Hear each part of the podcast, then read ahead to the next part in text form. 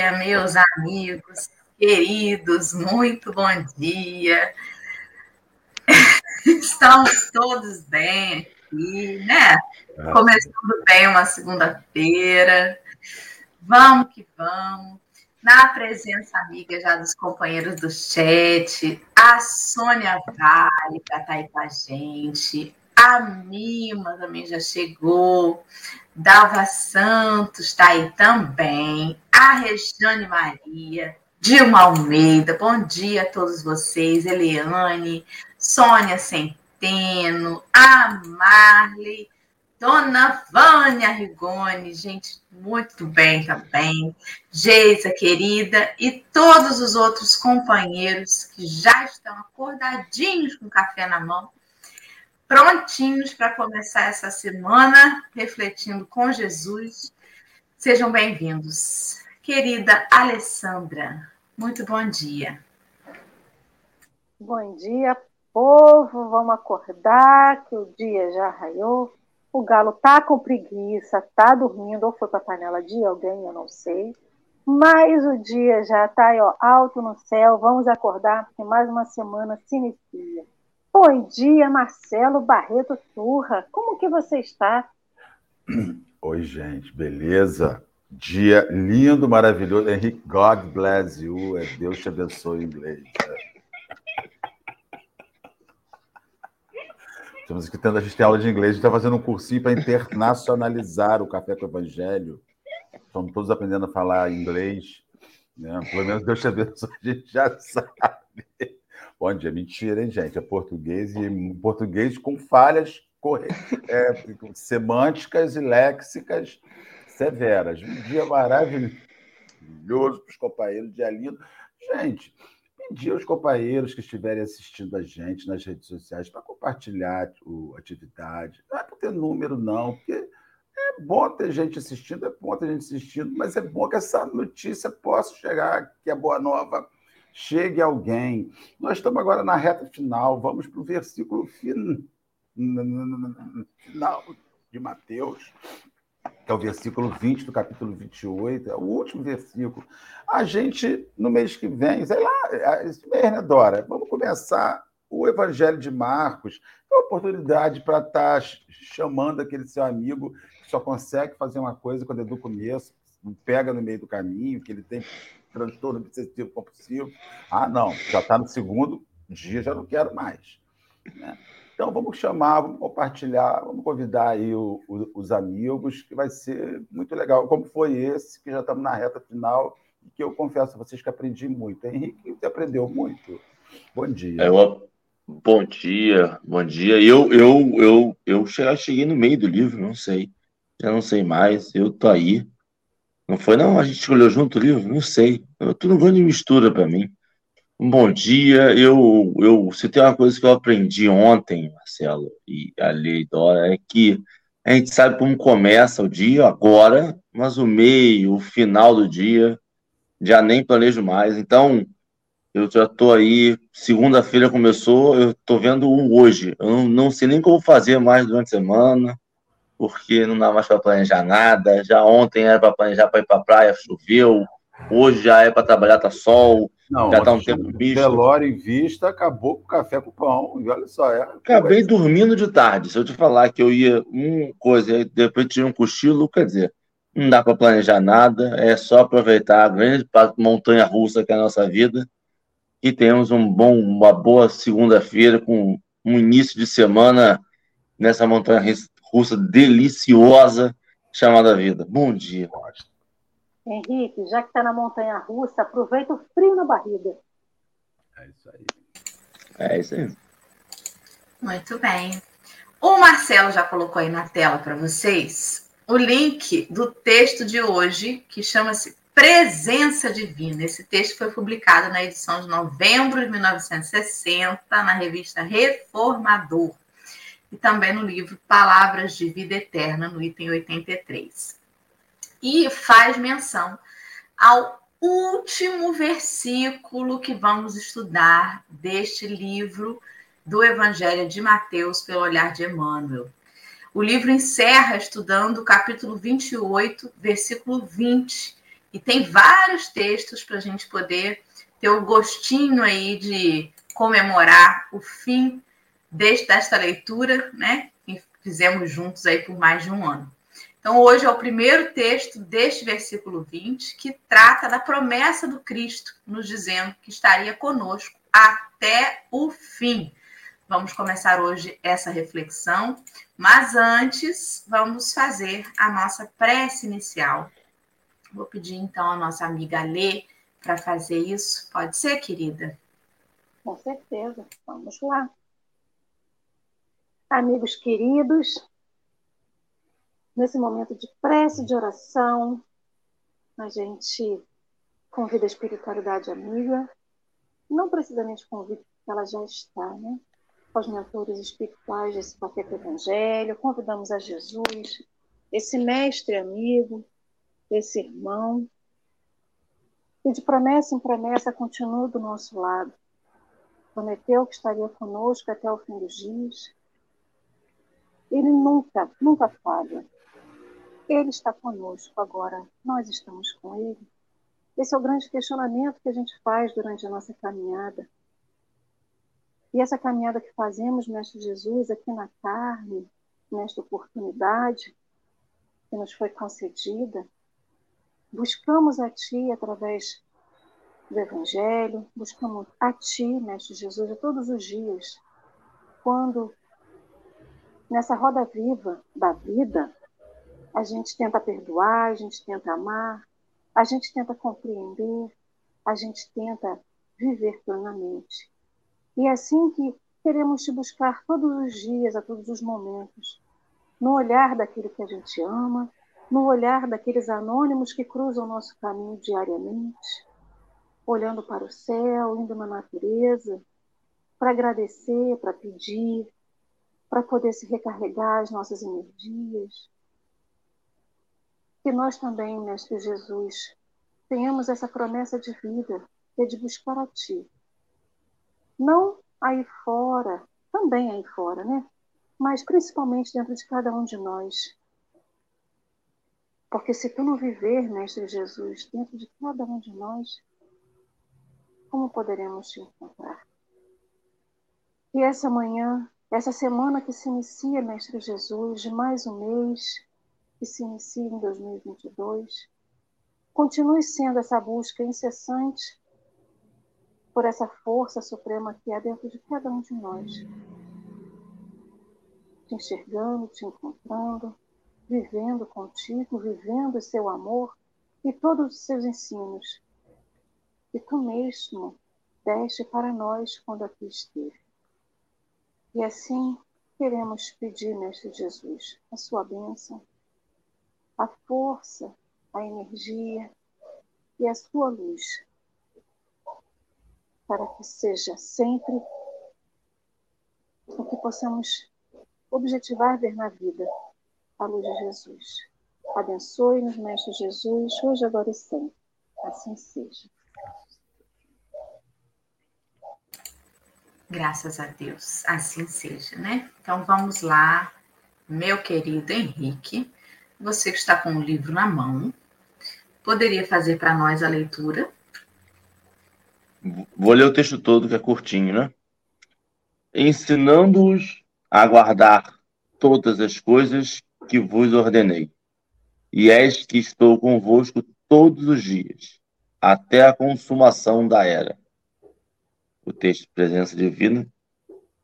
Pastores religiosos dos diversos templos cristãos declararam, todos os dias e por toda parte, que Jesus está com os líderes mundiais, com os cientistas da Terra, com os orientadores da mente popular, e com todas as linhas da civilização. Entretanto, vemos a maioria dos condutores e dos conduzidos no mundo em franca discórdia, exibindo aqui e ali conflitos de sangue e ódio. Tudo parece desmentir a boca otimista dos pregadores, tal a ventania de desavenças que sopra de todas as direções. Os expositores do Evangelho, no entanto, conservam precisão matemática em semelhantes afirmativas. Jesus não formulou promessas frustradas. Estará assim com todos os corações da terra, sempre e sempre. Contudo, a doutrina espírita, suplementando anotações do testamento de Cristo, vem explicar, sem sombra de dúvida, que o Mestre está e estará com toda a humanidade, mas apenas conheceremos o fruto visível e imediatamente aproveitável de sua presença sublime na criatura terrestre, dessa ou daquela posição que esteja tão bem como ele.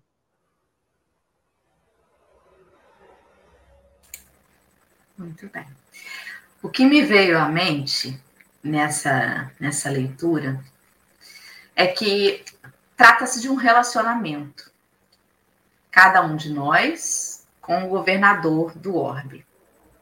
E desde aquela parábola das bodas, em que os estudiosos fazem a analogia de que Jesus é o noivo e que nós devemos nos preparar para essa aliança, eu fico pensando sobre o quanto que Jesus está distante dos relacionamentos abusivos que a gente tem na matéria. O que, que nós entendemos sobre relações? Como que nós nos relacionamos uns com os outros e esperamos que o governador da terra se relacione com a gente. Quando a gente, por exemplo, tem um casamento, um relacionamento em que você vai dividir a sua vida, é preciso ceder um pouco de si, né? Por exemplo, Henrique, quando teve que dividir o guarda-roupa comigo, metade das roupas dele ele teve que desfazer para caber todas as minhas. Quando a gente entra num relacionamento, em qualquer ele, a gente, a gente precisa é, aprender a ceder e se conhecer. Como que a gente vai fazer esse processo insulado, sem se colocar na condição de que precisa estabelecer um convívio com a outra pessoa. O grande problema dos relacionamentos da matéria é o excesso do eu.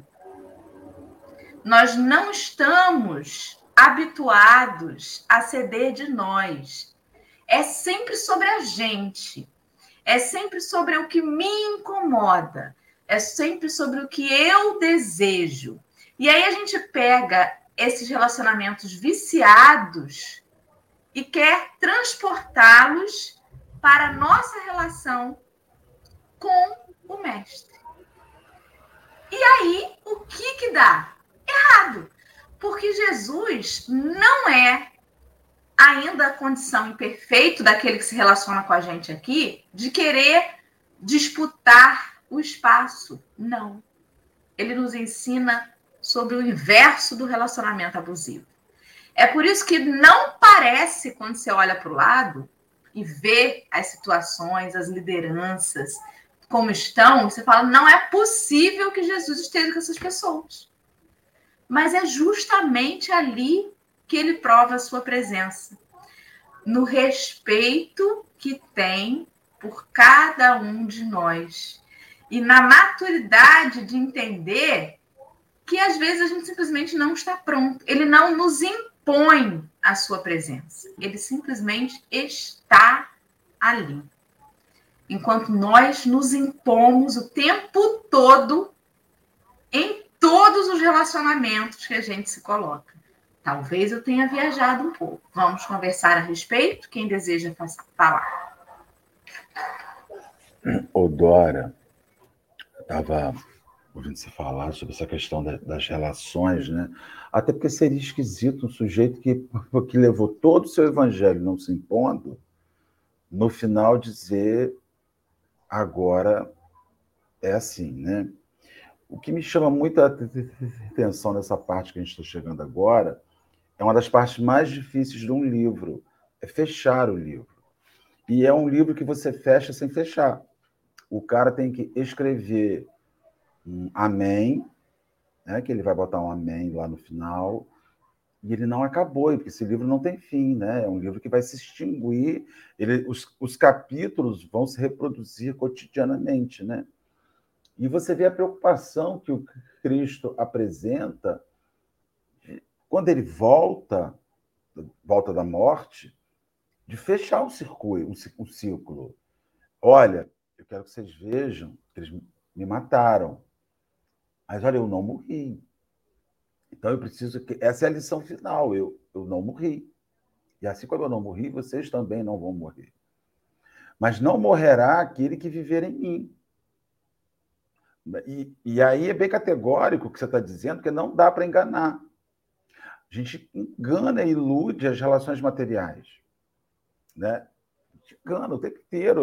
O tempo inteiro a gente está se decepcionando com pessoas. Você está se decepcionando com uma relação, com um familiar, com um amigo. E o tempo inteiro você também é decepção para as pessoas. Eu fico imaginando quantas pessoas na sua casa, talvez nem, nem tantas pessoas, porque eu não posso, não estou com essa bola toda. Mas as poucas pessoas que convivem próximo falam assim: ah, não esperava, Marcelo, Marcelo é um falciane. Nossa. Quem vê, pensa. Né? E essa é a questão. E no final das contas, somos nós, com as nossas diferenças, que esperamos que o Cristo venha passar recibo para as doideiras da gente. Não passa. Ele fala assim, ó, ensinando-os a guardar todas as coisas que vos ordenei, foi instruído, né? E eis que estou convosco para todos os dias até a consumação lá da era. Mas faltou botar ali uma vírgula que eu colocaria, Cristo, vou botar, vou corrigir seu evangelho. Mas vai ser mais fácil para aquele que for, for coerente. O que não for coerente vai pelejar. A era vai demorar mais para acabar. Aí você volta ao estudo do livro dos espíritos, sobre o, o espaço-tempo. Já tem gente que a era já, já consumou. Aí estamos todos no mesmo espaço, no mesmo tempo, porque uns já houve a consumação do, dos tempos para aquela pessoa. E ela já está num outro plano, um plano superior, um plano de esferas melhores. Então a gente fica esperando, às vezes eu fico vendo, estava vendo isso daí, indo na sua viagem, né? A gente aqui, a gente está segunda-feira é o dia da, da, loucura. Eu fico pensando assim, meu Deus, nós estamos num mundo onde já existe gente nesse mundo que, mesmo estando nesse mundo, já está em outro. Já está noutra vibe, já está noutro enxergando a coisa de outra maneira. Para ele, a consumação da era já se deu e ele já está avançando para outro patamar existencial nesse prisioneiro nesse corpo físico. Porque foi justamente o que o, que o Cristo fez. Ele era um prisioneiro, abre aspas, num corpo físico, humano, na Palestina, no ano zero, lá da era cristã. E ainda assim, ele já era um sujeito que já tinha consumado as eras dentro dele chegando no ápice da perfeição. É doido isso, né? Como é que você. Ah, sei lá. Porque a gente bota as coisas todas na carreirinha assim. Estamos todos no mesmo nível, é, basicamente. Mas tem alguém na rua da gente, tem alguém na comunidade da gente que já está passos largos, eras acima, botando na cara da gente de que somos retardatários existenciais, esse processo, né? E é isso daí. Poxa. O ser humano complica as relações, Marcelo. É. Complica. Um dia que a Alessandra olhar para mim, de repente tiver tido um pesadelo e eu achar que o bom dia dela foi mais baixo, eu vou achar, eu vou criar uma teoria por trás daquilo. E aí eu vou complicar a minha relação com ela, achando que tem sempre algo por trás. Enquanto que a relação que Jesus propõe, ela é transparente e simples. Só que é tão simples que a gente não pode aceitar. Não é possível. Tem que ter algo além disso. Tem que ter algo por trás disso. Tem algo que eu preciso descobrir disso. Porque a gente acha que é sobre a gente. Que a gente vai achar a chave para virar isso. E é tão simples o que ele propõe para se relacionar conosco, mas a gente complica. Henrique, você está olhando para o céu agora ali, pensando. Eu estava pensando, olha, a gente tem, assim como guarda-roupa, a gente, quando entra num relacionamento, a gente acha que é 50-50. E tem hora que um relacionamento é 70-30.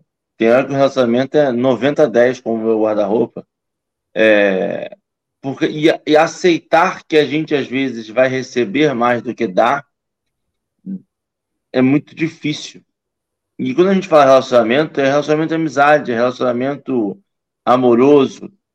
Aceitar que estão, são versões diferentes de cada um, que eu vou, vou, vou ser mais amigo de alguém do que aquela pessoa é minha amiga, mas aquela pessoa eu vejo ela como minha base de resolver problema e aquela pessoa só me vê como uma boa companheira para ver um filme. E aceitar sobre isso está tudo bem. E esse relacionamento que a gente tem com Deus, e, e principalmente essa ideia do texto que ele passa, de que todo mundo, todos os pregadores, todas as pessoas que estão em convívio com Deus, fala que ele está em todo mundo, mas que todo mundo acaba tirando a ideia de que Deus não está com todo mundo, esse conjunto da obra, de que não aceitou, de que não não está com ele ali, não está se doando para ele, está recebendo o que vem, mas não tem nenhuma nenhuma interação dessa visão de que ele não está aqui, é, é, é doloroso pensar, mas tem uma. Quando a gente fala que a gente está melhorando, a sociedade, e incluindo nossos pais, eram pessoas que conviviam menos com a ideia religiosa, conviviam menos com essa ideia de que não tem um controle sobre a vida e de dessa aceitação. Quando eu falo nossos pais, de forma geral, a geração passada, né? Era uma geração, a gente tinha uma geração, principalmente no Brasil, de que um catolicismo que já estava se perdendo das missas, nossas avós vão, nossos pais já nem tanto, e isso eu falo da minha geração, 36, e a gente vai vendo que, na verdade, a gente só estava terminando o relacionamento sem querendo o outro ainda e não se doando para o outro. Essa, essa relação de Cristo conosco era uma relação, e digo eu também, porque antes do, do, do da, da pandemia, era uma relação só vem a nós, nunca vosso reino, era uma relação que, quando estava na dificuldade, você fazia uma prece, quando você estava em alguma coisa, você fazia algo, mas você não tinha aquele, aquela relação, obrigado pelo dia de hoje, obrigado por essa coisa, você não tinha essa sensação e essa relação do dia a dia. Era uma relação de um familiar distante que liga quando tem alguma notícia ruim. Né? Familiar distante não liga quando passou no concurso, não passou, não liga quando tem um filho, é um familiar distante que liga quando tem alguma coisa ruim. E aí você perceber que você tem muito da culpa, culpa no sentido do resultado final, foi você também que não ligou. E quando a gente está falando de uma relação com Cristo, com essa divindade, com essa. E eu digo mais, nem só Cristo, nessa né? relação que nós temos com o outro, com o próximo, com esse, esse ambiente que nós construímos. É uma relação que a gente constrói, que é a amizade minha com o Marcelo, eu tenho que sentir que o Marcelo é muito meu amigo. Que se, se eu sentir que a amizade dele é uma amizade de churrasco, eu não vou me abrir mais com ele, porque eu não estou recebendo a mesma coisa que eu quero dar. E aí eu passo isso para o filho, eu passo isso para uma mãe, eu passo isso qualquer relação. Se, e, e eu, tô, eu passo isso para Cristo. Se eu acho que Cristo está na minha vida o tempo todo, quando eu recebo uma notícia ruim, eu falo, Cristo, não é o tipo de relação que eu tenho com você. Eu só te dou coisa boa. você tem que só me dar coisa boa.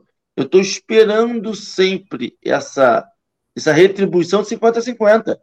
Eu rezo todo dia, todo dia você me dá uma benção.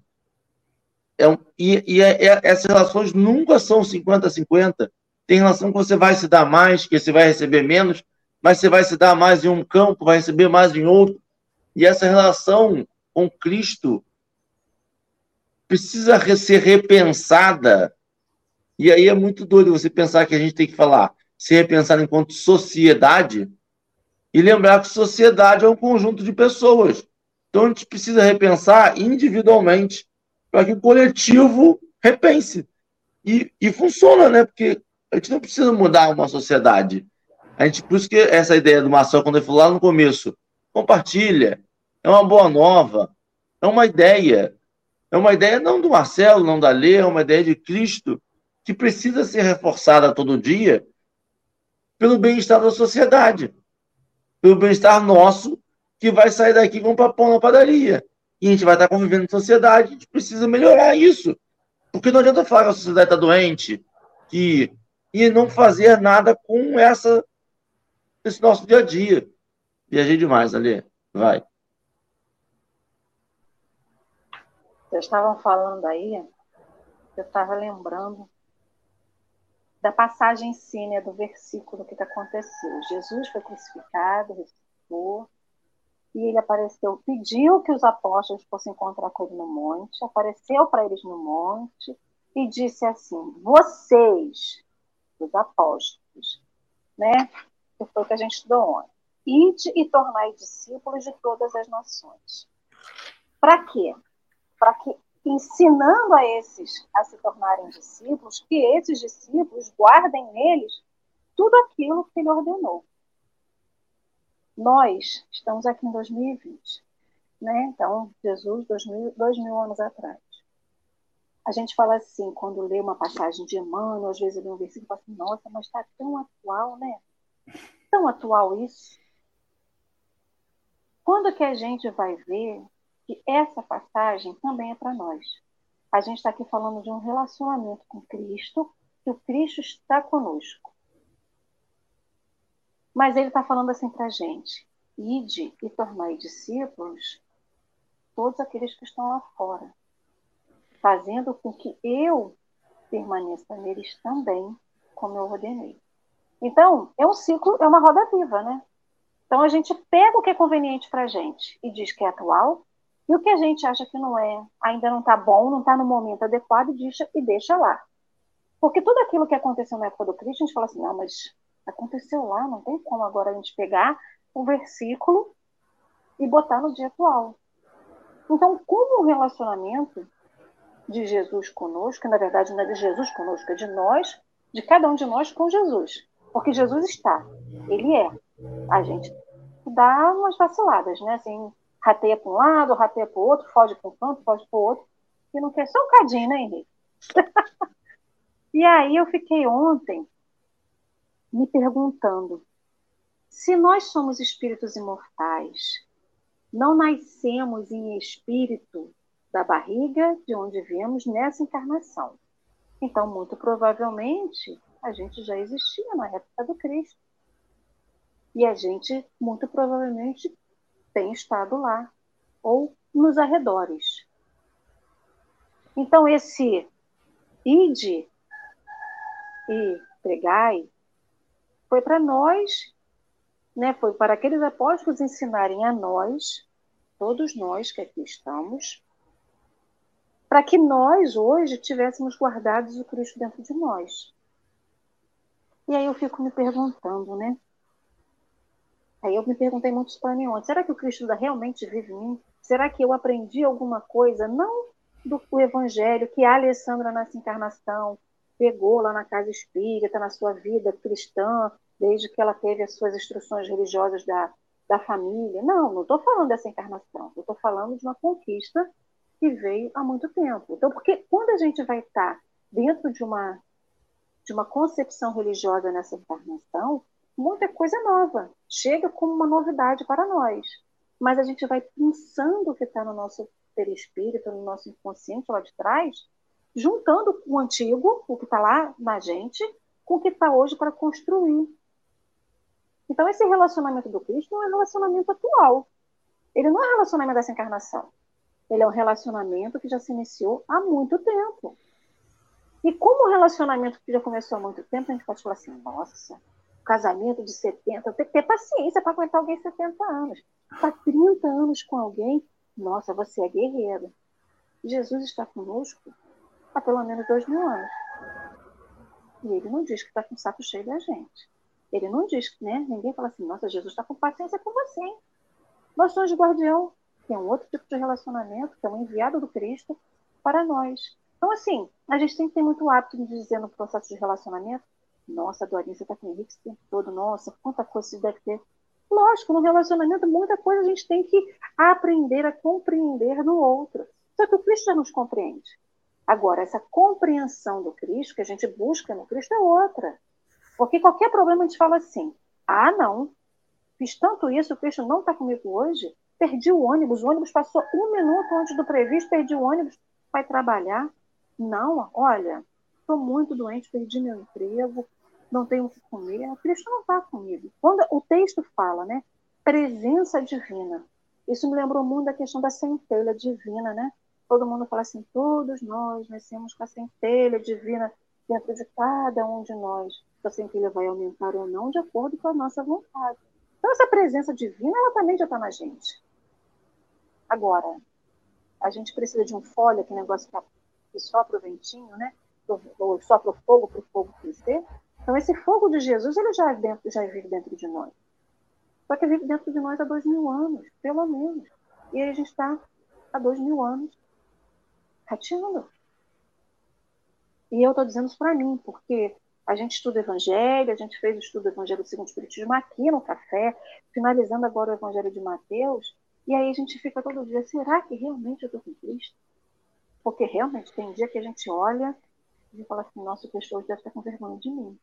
Mas ele não está com vergonha da gente.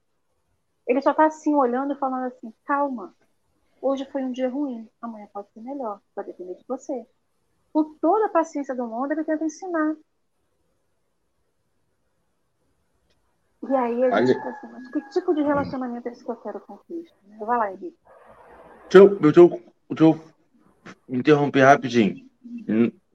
É muito doido a gente pensar que a gente. Como que a gente tem que se inserir no meio, né? Como que a gente quer ter um relacionamento saudável com Jesus e com, com a espiritualidade, né? Se a gente não tem relacionamentos saudáveis com essa pessoa de carne e osso na nossa frente, que a gente sente, que retribui, que fala com a gente.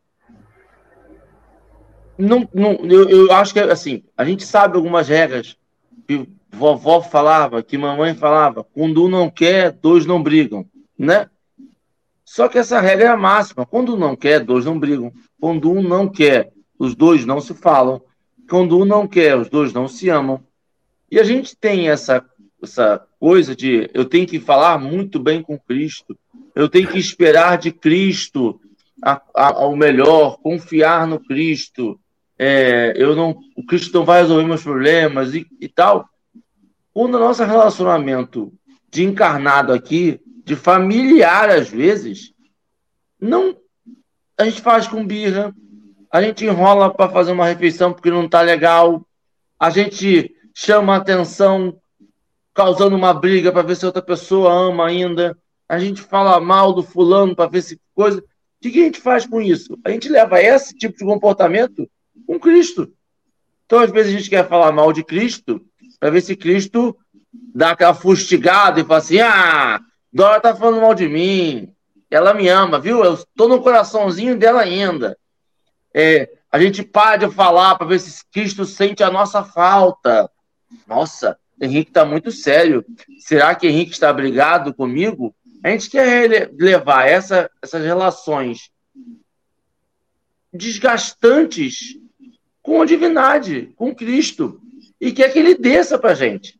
Porque a gente realmente acha que é 50-50 porque realmente acho que eu vou influenciar na energia vibratória de Cristo. E aí a gente percebe que não, ele vai estar tá lá, vibrando amor o tempo todo. Se eu quiser sentir amor, eu tenho que calmar, abaixar, respirar fundo três vezes e me conectar com o amor que está sendo emanado, com uma estaçãozinha de rádio. Só que o que eu faço? Está lá na estação 105. Cristo está emanando amor 105. Eu vou lá, boto na 105,5, que é para causar ruído na 105, para ver se vai que ele me retorna. Vai. E a gente. Não, não, não é sobre isso. É sobre aceitar que o amor é a energia e é o, o, o, a intenção final e é onde a gente vai chegar. Essa birra que nós fazemos, essa disputinha, essa coisa de me dá atenção, eu preciso de mais atenção, sabe, de filho único. Nós achamos que nós somos filhos únicos o tempo todo, de fala comigo o tempo todo. Não sei, viaja demais, ali, pode me. A gente não tem um relacionamento com a gente mesmo. A gente, como que eu posso querer buscar um relacionamento com o outro? Amar a Deus sobre todas as coisas é o próximo como a ti mesmo. Eu não tenho relacionamento bom comigo. Como que eu posso buscar uma relação saudável com o outro? E com Jesus? Mas, uma outra gente, coisa. Ah, depois, eu, eu, queria comentar uma coisa aqui, é, é sobre. Ele está falando para o sacerdote, ele está falando para os caras que levam a palavra e que não vivem essa palavra. Ele está fazendo um alerta, que a gente está puxando muito para a questão eu com você, mas ele está falando sobre religião também. Cuidado com aqueles que falam em meu nome, mas que não vivem o que, eu, o que falam. Né? A gente está falando muito assim, eu com você, mas aqui também está chamando a atenção assim, ó, se o sacerdote, porque o mundo está cheio de gente que concorda com o que eu falei, mas que não vive o que eu falei, cuidado com essas pessoas. Eles não falam em meu nome. Né? E é justamente isso que tem gerado um conjunto de discórdias das mais horrorosas possíveis. As mais horrorosas. Por exemplo, outro dia eu vi um, um líder, um líder religioso no Instagram, onde fizeram um religioso que se pergunta muita coisa para ele. E ele responde que ele acha, que ele acredita que está ligado com a palavra. Eu, é possível que no final de ano é, eu vá ficar, o, se não for possível, o, o, o meu marido ou minha mulher ir comigo para o Natal em família. É possível que o meu marido vá ficar com a família dele e eu com a minha, por algum motivo. Não. Vocês têm que se acompanhar. É pecado. Não ficar junto. No... Sabe? E, e, o cara fala esse nome do Cristo. De repente eu tenho uma avó desencarnando. Ó, oh, Dora, esse ano eu vou ficar com a minha avó que está desencarnando, que pode ser o último Natal. De, de repente. Ah, mas a gente vai separar. Não, Dora, quem vai separar daqui a pouquinho é ela. Nós vamos continuar junto depois que ela for, porque quem vai separar é ela. Eu posso ir para lá, porque vão fazer um, um Natalzinho, que de repente as três crianças vão tacar fogo e vão matar a Vera na noite de Natal, se chegar lá com alvoroço, desencarna na noite de Natal. Vamos fazer uma coisinha tranquila. Aí é o Cristo. Tá entendendo? Assim, olha, vou lá, vou ficar um pouco, vou com, e vai estar tudo bem para nós amanhã, e talvez para aquela pessoa não esteja bem amanhã.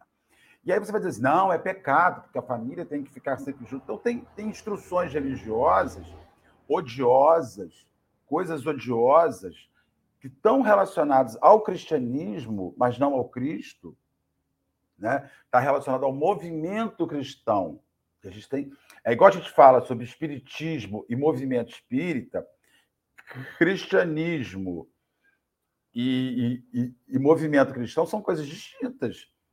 Então, quando você pega um líder, quando você pega um espírita, fofoqueiro, que fala mal, que marreta os outros, vai para a tribuna e diz temos que nos amar. Aí o cara fala assim, bem, esse cara quer amar quem? Só os que gostam dele, porque ele fala mal da vida dos outros, ele difama, ele espezinha. Então, é sobre, é sobre isso. Assim, nós que estamos aqui fazendo esse programa com um monte de gente assistindo a gente, não significa que a gente é santo, e eles sabem disso. Mas significa que a gente tem que fazer um esforço muito grande, que é muito ruim se eu saio, termino isso daqui e ter um comportamento completamente anticristão, no sentido de relacionamento, aí eu determino que tudo que eu tenho aqui são só palavras, às vezes bem encaixadas, às vezes bem harmonizadas, mas são só palavras. E isso até papagaio fala coisa bonita. Ensina um papagaio a rezar a prece de cartas e ele reza. Deus, nosso pai, que faz todo, ele vai rezar todinha. E o pai, meu, meu papagaio reza a prece de caritas, mas ele só. Mas é fanho? Seu é, papagaio é fanho? Papagaio é fanho. Entendeu? Ah, é? é, todo papagaio. Então, assim, você ensinar a prece de caritas para o papagaio, ele vai rezar, vai é, os pais, que todo poder, bondade força. Que... São só palavras. Né? Aí você tem a oração do Zé, quando ele ia na igreja, Senhor, eu sou o Zé, vim aqui. E pronto. Mas o Zé conectava, né? É isso aí.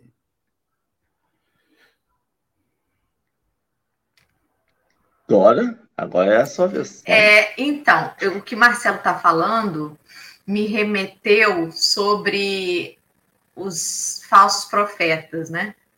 Lá no livro dos Espíritos tem uma questão que pergunta assim: é, ah, como é que a gente reconhece um verdadeiro profeta? Na 624, abri aqui para tirar a dúvida, estava tentando lembrar qual era a questão. Qual o caráter do verdadeiro profeta? E aí os espíritos vêm dizer que o verdadeiro profeta é um homem de bem inspirado por Deus. Podeis reconhecê-lo pelas suas palavras e pelos seus atos. Impossível é que Deus se sirva da boca de mentiroso para ensinar a verdade. E é sobre isso que Emmanuel fala no final. Porque Jesus está com todos nós, mas apenas conheceremos fruto visível e imediatamente aproveitável de sua presença sublime naquele que também esteja com ele. E é preciso que a gente conheça quem é o Cristo para conseguir reconhecer quem não é um homem de bem se fazendo de verdadeiro profeta. Reconhecendo Cristo, nós conseguiremos olhar para as nossas atitudes e os nossos pensamentos e reconhecer quando eu não estiver sendo este homem de bem que dá testemunho da relação com o Mestre como que ele está com a gente, mas ele não nos modifica. Nós é que precisamos, observando as máximas dele, nos modificarmos. Não tem aquela história de filho de peixe, peixinho é? Que a gente diz assim: Fulano é o pai todo, né? Por quê? Porque está ali repetindo as mesmas atitudes do pai. É assim que nós seremos reconhecidos como amigos do, de Jesus, discípulos de Jesus. Não quando as minhas atitudes convencerem o outro, mas quando as atitudes inspiradas no Cristo se fizerem maiores do que a minha. E é essa, esse é o sentido da, da palavra de Paulo quando ele diz que não sou mais eu que vivo, é o Cristo que vive em mim. Esses dias eu comentei isso aqui no café. Então, no momento em que eu quero dar uma resposta atravessada e eu calo a minha boca e não dou, não sou eu, é o Cristo que vive em mim. Porque eu mesmo tenho vontade de dar uma resposta atravessada. Então eu reconheço. Vezes, com a resposta atravessada. Eu reconheço claramente quando sou eu e quando o Cristo, porque eu me conheço e sei que às vezes eu quero responder. E quando eu me calo, é porque eu estou permitindo que ali a minha relação com ele se firme. Ainda não é natural em mim este homem de bem. Por isso que eu preciso buscar esse relacionamento com Cristo, para que ele me ajude a domar as minhas más inclinações. A grande diferença é que quando a maré está mansa, as pessoas se afastam do Cristo porque acreditam que sabem dar conta de si. Sabe aquela pessoa que diz assim: eu me basto. Passei nessa palavra. Eu me basto. Está tudo bem, não preciso de ninguém. Eu me basto. Quando está tudo bem, a gente se basta. Por que, que diz que não é preciso que seja pela dor que o sujeito se movimente. Mas às vezes a gente precisa da dor, porque sem ela a gente acha que se basta. Eu me basto. Eu estou respondendo a minha posição. Faz com que eu ordene, que eu faça, que eu mande e que eu desmande, e é aqui que eu tô, e eu me basto, todo mundo me respeita assim, até que eu perceba que não é o Cristo que está vivendo em mim, que eu estou me distanciando dele.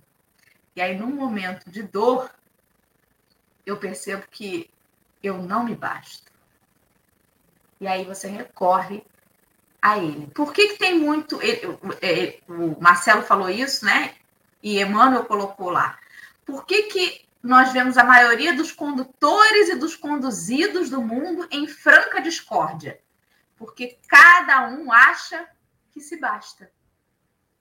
Cada um pega o que vê no Cristo que lhe convém e se agarra naquilo. E é por isso que ele citou o exemplo aí de uma liderança que pegou o que acha que convém na palavra para doutrinar as pessoas. E aqueles que não conhecem o Cristo acreditam naquela interpretação e se conduzem naquilo. Por isso que é sobre ele e cada um de nós. Eu preciso questionar o que o Cristo faria. E não o que o Cristo faria segundo a visão de Marcelo, de Alessandra, de Dora. Coitado do Cristo. Brinca com ele não, gente. Já foram as minhas considerações finais. Alessandra, por favor, faça as suas, querida. Então, enquanto eu estava falando, outras duas palavras me vieram à mente, que é o controle, né? A gente acha que controla tudo e a gente acha que sabe de tudo. Então, pegando esse gancho aqui com o texto, quando ele fala dos líderes mundiais, cientistas, orientadores, aqueles que chegaram em alguma posição de comando, né, com pessoas né, abaixo deles, eles acham que eles sabem tudo, que eles têm o controle. E quando a gente se se percebe no ambiente que a gente, entre aspas, consegue controlar, né, ter tudo sob domínio, a gente esquece do Cristo. A gente acha que se iguala ao Cristo. Ah, mas eu também sei de tudo. Eu também já aprendi tudo que eu tinha que aprender, né? Então isso faz com que a gente caia. A queda, né? E infelizmente, essa questão, né? Tem muitos que falam assim: ah, você chegará na doutrina pelo amor ou pela dor a gente pode pegar, né? A gente pode chegar ao Cristo, a gente pode buscar o Cristo com o coração aberto, não com a prepotência de achar que sabe tudo, mas realmente na fragilidade, na dor, na dificuldade, ou naquele momento que se percebe, olha, realmente eu não sei nada. Tudo que eu achava que eu sabia, na verdade, caiu por terra, eu não sei nada. Então também é um processo de escolha. A gente escolhe para estar com Cristo, a gente tem que estar sempre como no relacionamento, a gente não está só na alegria, a gente não está só na saúde, a gente não está só na bonança ou no tempo bom, a gente está todo momento. Você não pega o outro no momento de dificuldade, bota dentro de uma, de uma caixa, num baú, dentro do guarda-roupa e fala assim, ó, fica escondido aí quando o tempo melhorar, quando tudo melhorar, você volta para o ambiente. Não é assim. Então, não, não existe tempo ruim, não existe tempo bom. Existe o tempo, existe a situação independente do qualquer que seja, né? E uma coisa que a gente percebe é que a gente não tem um controle, né? Lá embaixo, é, Emmanuel bota assim: Jesus não formulou promessas frustradas. E se ele não formulou, ele formulou uma promessa que é real. Então, se ela é real, ele realmente está. Então, não há dúvida. A gente não pode ter dúvida. Ah, mas por que hoje eu errei? Por que hoje eu xinguei? Por que hoje eu falei mal com o povo? Então, se o Cristo está sempre em mim, eu só tenho que ouvi-lo mais. Como Dorinha falou, né? A passagem de Paulo, o Cristo vive em mim. Então, assim, para ele poder, ele vive, mas ele sai de mim. Ele aflora de mim através das minhas atitudes, das minhas palavras, dos meus pensamentos. A gente só tem que dar brecha para ele. Se tudo é uma questão de sintonia, e ele já está, eu só tenho que me conectar, como uma rádio fêmea, né, Henrique, a gente tem que conectar é na rádio dele, é lá na frequência dele. Então, assim, é uma questão de calibrar. Eu que calibro, né? Não é ele que calibra. Então sou eu que tenho que ajustar. Está sempre ajustando essa, afinando esse, esse, essa afinidade com Cristo. E é isso. Marcelo, querido, ou Henrique? Vou eu rapidinho. Sabe o que eu fico. A gente estava falando, você estava falando. É, é, é isso, né? Mas aí eu me veio uma, uma, uma, uma, na memória, me veio. A gente sabe essa história, a gente consegue, a gente fala, então você está chovendo no molhado, né? A gente pensa, está chovendo molhado, estamos repetindo mensagem. E aí é interessante perceber por que, é importante repetir, por que, é importante o vigiar e orar, e por que é importante esse vídeo, e por que é importante esse áudio, e por que é importante a fala da Dó e da Lê. Porque eu acredito que quando a gente vai vivendo e a gente vai convivendo e tendo as experiências que a gente vai passando na nossa terra, essa imagem de Cristo ela vai ficando empoeirada, um pouco desgastada a gente vai colocando algumas características em Cristo que não são de Cristo, que são da nossa imagem de Cristo. A gente vai colocando umas características humanas que não estavam nele. Então é importante, às vezes, a gente parar e ir beber na fonte. E parar de escutar Marcelo e ler três textos do Evangelho ir lá e escutar o que ele quis dizer, ver um filme sobre ele, da história dele, biográfico dele, beber da fonte. E aí a gente vai lembrar e a gente vai ver claramente que tem algumas coisas que nós, da nossa memória, que nós criamos uma memória crística que não está nas passagens. E é importante a gente voltar e falar assim: epa, essa é a minha visão de Cristo. Essa é a visão do Marcelo de Cristo, da Lê, da Dora, do Henrique de Cristo. Qual é a visão de Cristo por Cristo? Nós não temos, nós temos o mais próximo é a visão das pessoas que conviveram com Cristo por Cristo. Então vamos beber dessa fonte. Se a gente não consegue, porque o que acontece, o que, que eu acho, tá? Eu nós estamos falando uma sociedade para ouvintes que não tem os trabalhos mediúnicos e o estudo da mediunidade aflorado para entrar em prece e receber uma espiritualidade dizendo: Este é o caminho crístico. Nós temos uma, uma, uma, um, um conjunto de obra que entra em prece e muito do que ele escuta é o coração dele falando também. Tem um ruído. E se o nosso coração não tiver limpo o suficiente, a gente vai mesclar a nossa imagem do Cristo com a nossa. E aí a gente vai dar um, um, uma interpretação dessa que o Marcelo falou. Não, isto é pecado. Isso quando a pessoa está falando, a gente vê claramente. Mas gente, quantas vezes nós fazemos diariamente uma visão distorcidinha que não estamos falando que vão matar em nome de Cristo, não, vão, não, estamos falando só que nós vamos agir com uma espada. Eu vim para separar, eu vim para dizer o que é certo e o que é errado. Essa, essas a gente tem visões que se encaixam na nossa realidade.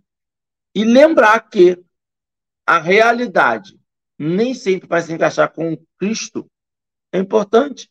Porque a gente vai ver que Cristo está ali, limpo, claro, emanando amor para tudo e todos o tempo todo.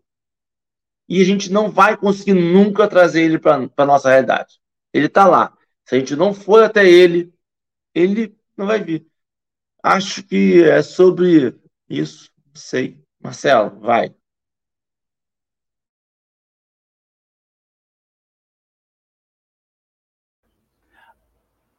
A gente vai fazer as considerações finais aqui também, depois já fui instruído a fazer a oração. Eu estava pensando assim, ninguém tem uma procuração em nome de Jesus, sabe? Ninguém nasceu, ninguém reencarnou com procuração. Você... Então, assim, é perigoso quando uma pessoa fala, fala assim, isso não agrada ao Cristo, hein? E a gente fala muito isso com o filho. Eu era criança, assim, Deus, olha isso que você está fazendo, Deus não gosta, não, hein? Eu falo assim, a senhora bateu esse papo. A gente, a gente só vai descobrir isso depois que bagunçou o coreto da nossa mente. Depois que está tudo bagunçado, porque você vai descobrir isso adulto. Mas você passou 30, 40, 50 anos achando que Deus não gostava de coisas que você fazia, porque pessoas se arvoraram do direito de ter uma procuração em nome, em nome de Jesus. E isso é fonte de poder. Possuir essa procuração é fonte de poder. Né? Vamos procurar fulano. Então, assim, graças a Deus, graças a Deus, a pandemia ela está sendo um agente. Ela foi ruim para muita coisa. Para a saúde, para a morte, para a velório, foi ruim para tudo. Mas para as religiões não foi. Porque ela, mais do que nunca, descentralizou o pensamento antes da pandemia, né, eu estou falando de, de 24 meses atrás, que março agora, 23 meses atrás, você abriu uma internet, você tinha a onipresença de 20 expositores. Eles sumiram. Eles foram pulverizados na pandemia. Você já reparou, Dora? Alessandra, Henrique? Eles foram pulverizados. Hein? Eles mudaram agora o foco. Então, Mudaram o foco, foram ganhar dinheiro, foram vender curso, porque no que a gente faz, eles não aparecem mais, porque, porque eles perderam a voz de comando.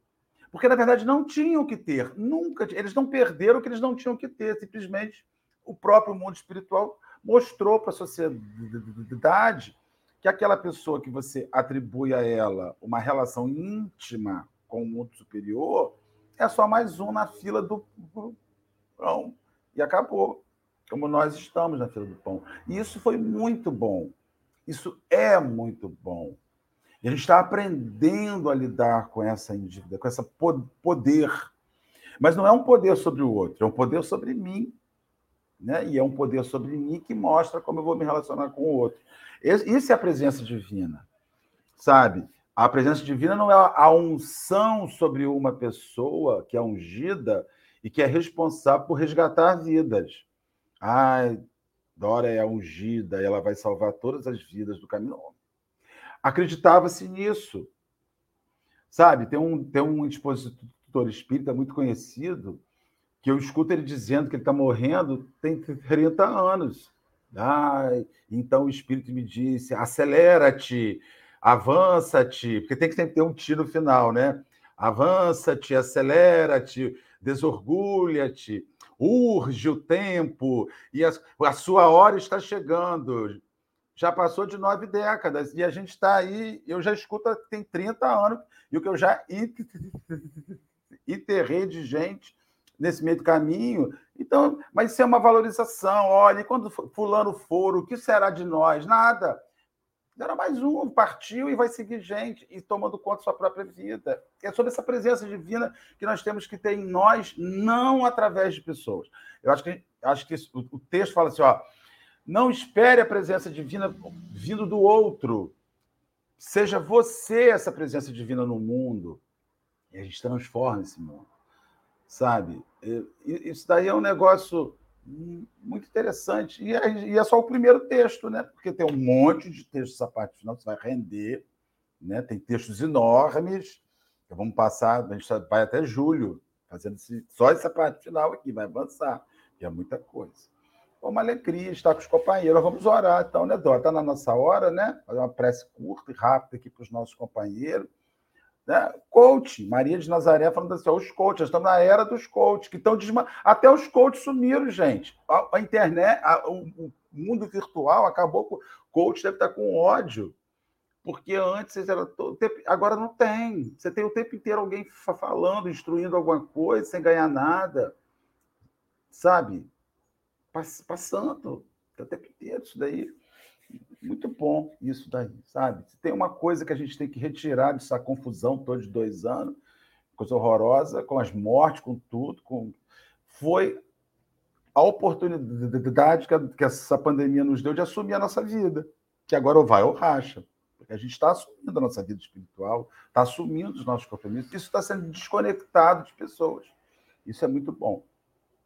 Vamos, amigos, vamos orar agradecendo a Jesus essa oportunidade maravilhosa que precisamos de milênios para descobrir da herança divina que ele nos deixou na pra gente. Mas não uma herança divina para distribuir, porque assim como eu ganhei a minha, a Alessandra ganhou a dela, a Dora ganhou a dela, Henrique ganhou a, a dele, os companheiros que nos assistem, cada um recebeu o quinhão dessa herança divina, dessa herança de Jesus, essa herança maravilhosa. E ficamos felizes, Senhor, muito felizes em descobrir que o Senhor não está querendo que a gente assuma o controle do mundo, nem que a gente salve o planeta, mas que a gente salve o mundo íntimo da gente. Se cada um salvar o seu mundo íntimo, por efeito, aí sim, de rebanho, deste um só rebanho, nós vamos melhorar o mundo. Muito obrigado por essa reflexão, muito obrigado por estar com esses amigos, muito obrigado por pensar sobre a sua instrução, sua mensagem, e por descobrir que está tudo na mão da gente, que não tem mais nada para chegar. Já chegou tudo que tinha, já foi colocado há, há dois mil anos, né, Senhor? Foi colocado tudo o que se tinha que colocar. E só falta agora a gente assumir. Graças a Deus, que Deus nos abençoe, abençoe os companheiros que nos assistem. Se eu tiver algum companheiro enfermo, que sinta a presença da saúde, a cura, do bom ânimo, alguém recentemente enterrou um ente querido, sempre todo, também receba aí o nosso abraço. Alguém que está com alguém hospitalizado, um amor hospitalizado, é de Deus, é da vida, vai pedindo discernimento para passar por isso. Isso é a vida. Deus nos guarde e nos abençoe, hoje e sempre. Graças a Deus. Vamos que vamos. Amanhã, terça-feira, segue o baile, tem mais café. Beijo.